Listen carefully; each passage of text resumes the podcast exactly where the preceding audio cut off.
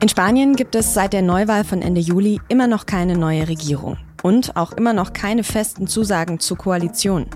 Am Donnerstag hat das Parlament dann immerhin eine Parlamentspräsidentin gewählt. Und das gilt als erstes Zeichen dafür, dass die anstehende Regierungsbildung vielleicht doch nicht ganz so schwierig wird wie erwartet. Und der bisherige Ministerpräsident Pedro Sanchez eine Mehrheit zusammenbekommt. SZ-Spanien-Korrespondentin Katrin Janker sagt aber, ob er künftig regieren kann, das hängt von den katalanischen Separatisten ab. Sie hören auf den Punkt, den Nachrichtenpodcast der Süddeutschen Zeitung. Ich bin Tami Holderried. Schön, dass Sie zuhören.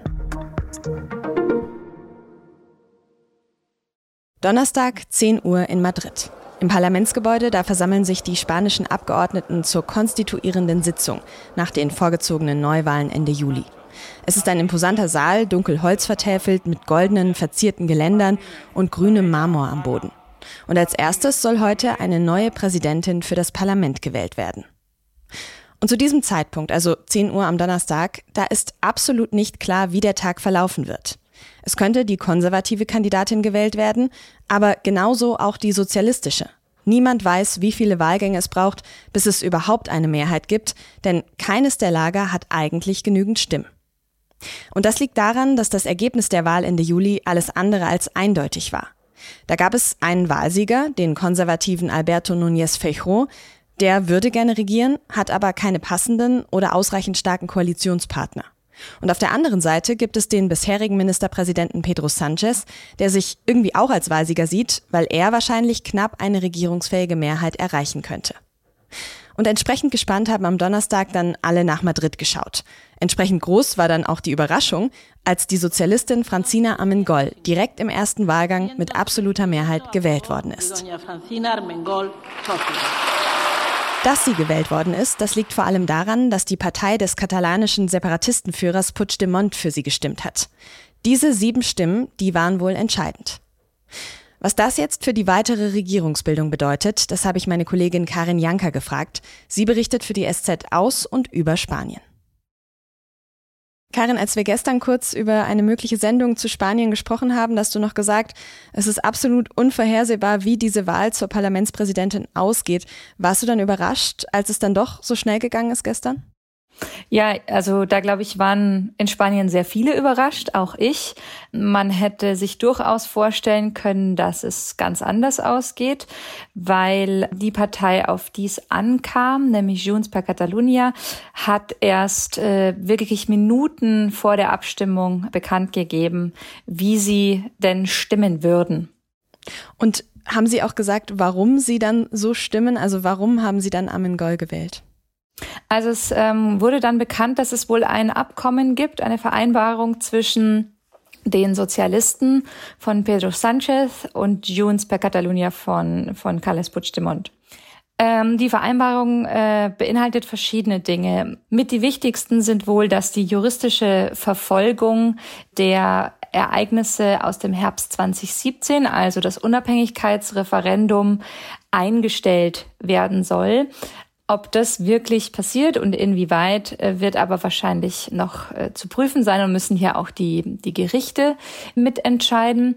Und ähm, die zweite Sache, die sehr wichtig ist für die Unabhängigkeitsbefürworter, ist eine Stärkung der Regionalsprachen, in dem Fall eben des Katalanischen. Und auf die haben sich die Sozialisten wohl eingelassen.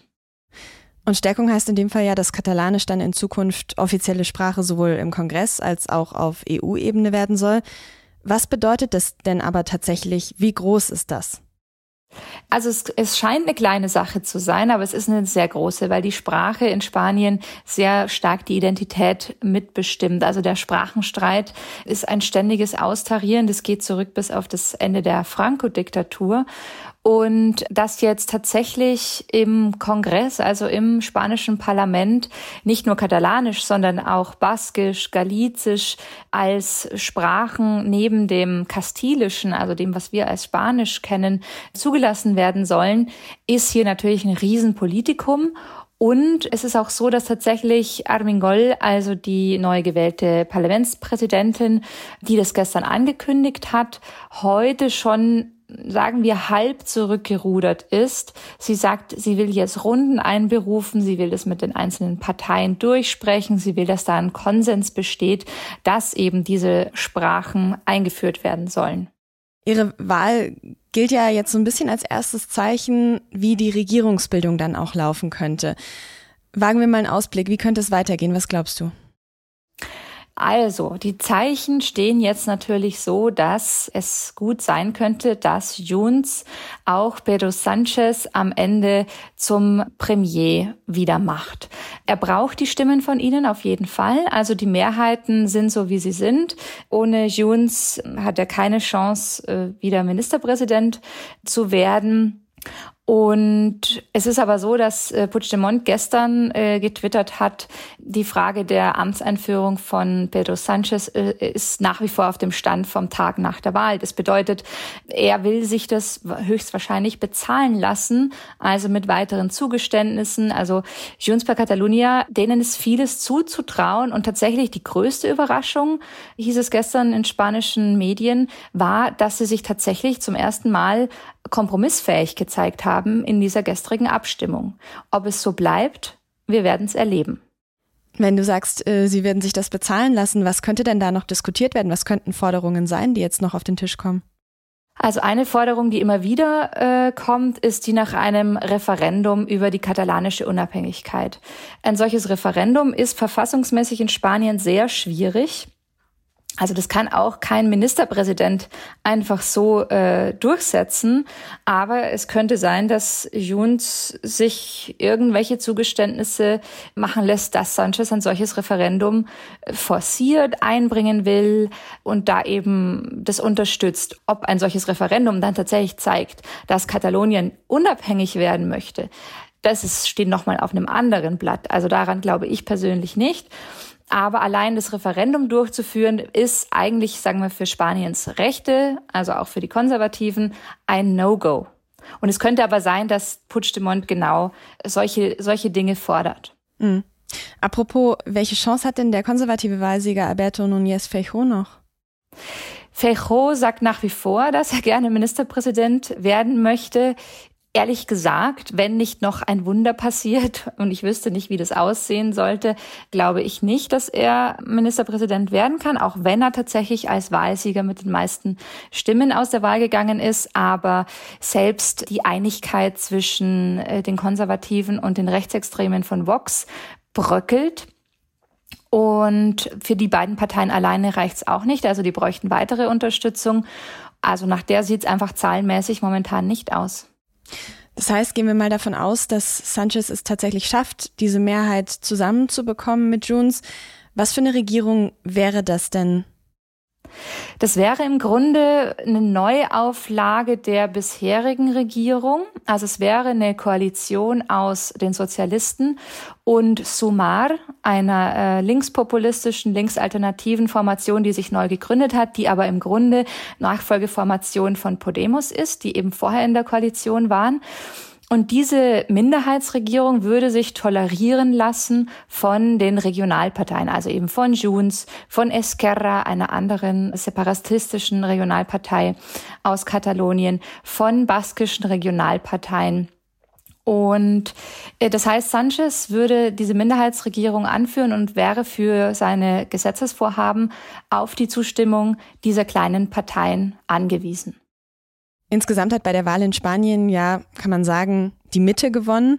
Trotzdem entscheiden jetzt sieben Stimmen einer Regionalpartei wahrscheinlich über die neue Regierung. Was bedeutet das? Also ähm, die Mitte in Spanien hat tatsächlich gewonnen bei der Wahl, dass jetzt die Regionalparteien so eine starke Stimme im äh, Parlament haben, obwohl sie eigentlich abgestraft wurden von den Wählern. Also gerade die katalanischen Separatisten haben Sitze verloren und haben jetzt trotzdem das, sind jetzt trotzdem das Zünglein an der Waage. Das muss nicht unbedingt schlecht sein für die spanische Demokratie. Das kann auch bedeuten, dass die spanische Demokratie pluralistischer wird, dass sie vielfältiger wird, dass das periphere Spanien, äh, dass die Regionen eine starke Stimme haben. Das muss nicht schlecht sein, aber es kann eine starke Herausforderung, eine große Herausforderung für den Ministerpräsidenten werden. Vielen herzlichen Dank, Karin. Ja, sehr gerne. Österreich ist der ehemalige Bundeskanzler Sebastian Kurz angeklagt worden. Die Wirtschafts- und Korruptionsstaatsanwaltschaft wirft ihm Falschaussage vor. Und zwar im Ibiza-Untersuchungsausschuss 2020 im österreichischen Parlament. Wenn Kurz verurteilt wird, dann drohen ihm bis zu drei Jahre Haft. Das Verfahren soll am 18. Oktober beginnen. Zwei weitere Verhandlungstage sind am 20. und 23. Oktober geplant. Die Ampelkoalition streitet ja gerade wieder darüber, wie teuer die Kindergrundsicherung werden darf. Damit soll unter anderem Kinderarmut bekämpft werden. Am Freitag ist jetzt ein Gutachten vom Deutschen Institut für Wirtschaftsforschung und der Diakonie vorgestellt worden. Darin geht es um die Folgekosten von Kinderarmut. Die Forschenden schätzen, dass diese in Deutschland jährlich bei 110 bis 120 Milliarden Euro liegen.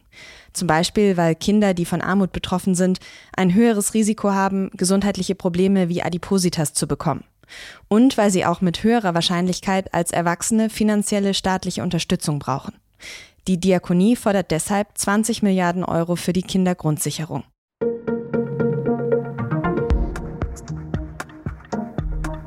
Ich erinnere mich noch gut, im August 2022, da hatten ja sehr viele Menschen große Angst vor einer dramatischen Energiekrise.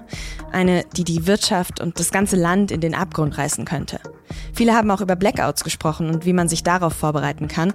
Und ein Jahr später hat mein Kollege Michael Bauchmüller jetzt analysiert, was daraus geworden ist und wie Deutschland heute energietechnisch dasteht.